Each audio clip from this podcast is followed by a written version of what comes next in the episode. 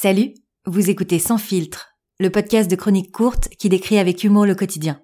Bonne écoute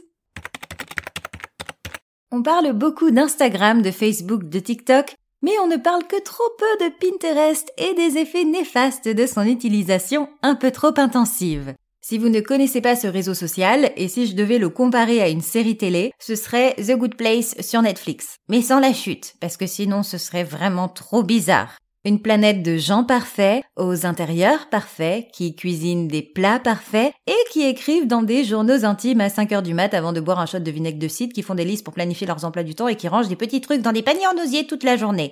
Oui, on dirait l'enfer comme ça.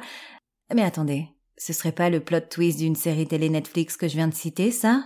Sans spoiler personne, c'est incroyable le nombre de gens sur Internet et sur Pinterest qui vous font sentir comme des larves errantes sans but qui traîneraient leur bave dans des intérieurs au carrelage daté. Sur Pinterest, le principe c'est d'épingler ce qui nous plaît. Une épingle fait un peu plus mal qu'un like, ce qui s'inscrit parfaitement dans leur stratégie du sur notre plateforme tout est sympa, tout est joli, car l'adage le dit, il faut souffrir pour être beau. Du marketing savamment étudié. Alors, esclave de ces jolies images, mes émotions ont pris le dessus. Légèrement frustrée de savoir que mon intérieur ne ressemblait pas à une page de magazine déco, j'ai décidé de devenir une personne de Pinterest, j'ai pris les devants et je suis allée faire un tour chez Ikea. Et pas juste pour avoir une version grandeur nature d'un moodboard de perfection, non, mais bien pour acheter des trucs. Ce qui, en quelques mots, fait de moi une adulte accomplie. Si on oublie le fait que je fasse fondre des passoires en les laissant sur une plaque allumée, ou que je mette le feu au four en laissant le papier un peu trop près de la grille. Voilà.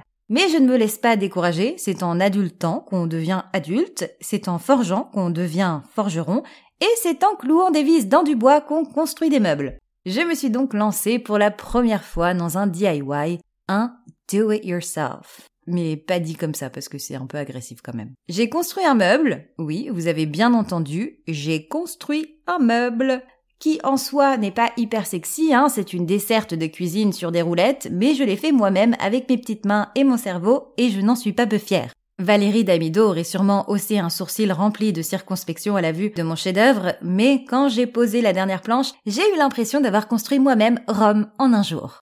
Engluée dans ma frénésie pinteristique, oui, c'est un nouveau mot. À partir du moment où Baptou, Gênance et Instagrammeur ont fait leur entrée dans le dictionnaire, c'est la porte ouverte à toutes les fenêtres, hein, on peut tout se permettre. Donc, englué dans ma frénésie pinterestique, je me suis rendu chez Leroy Merlin. J'en suis ressorti avec de la colle à bois, de l'alcool à 90, de la sous-couche, de la peinture vert sapin, 18 pinceaux, de jolis poignets en laiton, une bonne vingtaine de vis et une petite vingtaine de baguettes de bois en forme de demi-cercle de 2 mètres 50. Pratique facile à stocker.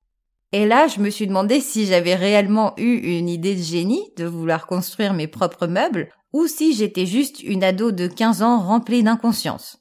J'hésite.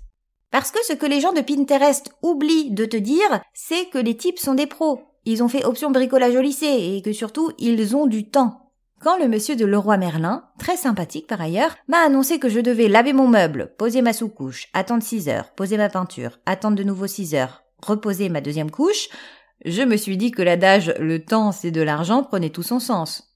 De un, la peinture se mêlera sûrement à la sueur de mon front, et euh, de deux, ce meuble me coûtera probablement autant que si je l'avais acheté en magasin.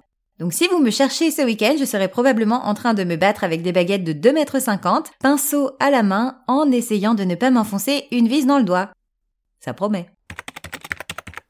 Sans filtre, c'est tous les mercredis et dans l'épisode de la semaine prochaine, on va parler de stars, de paillettes et de couronnes. Vous avez compris le sujet? Non? Ben il vous reste plus qu'à écouter l'épisode de la semaine prochaine alors.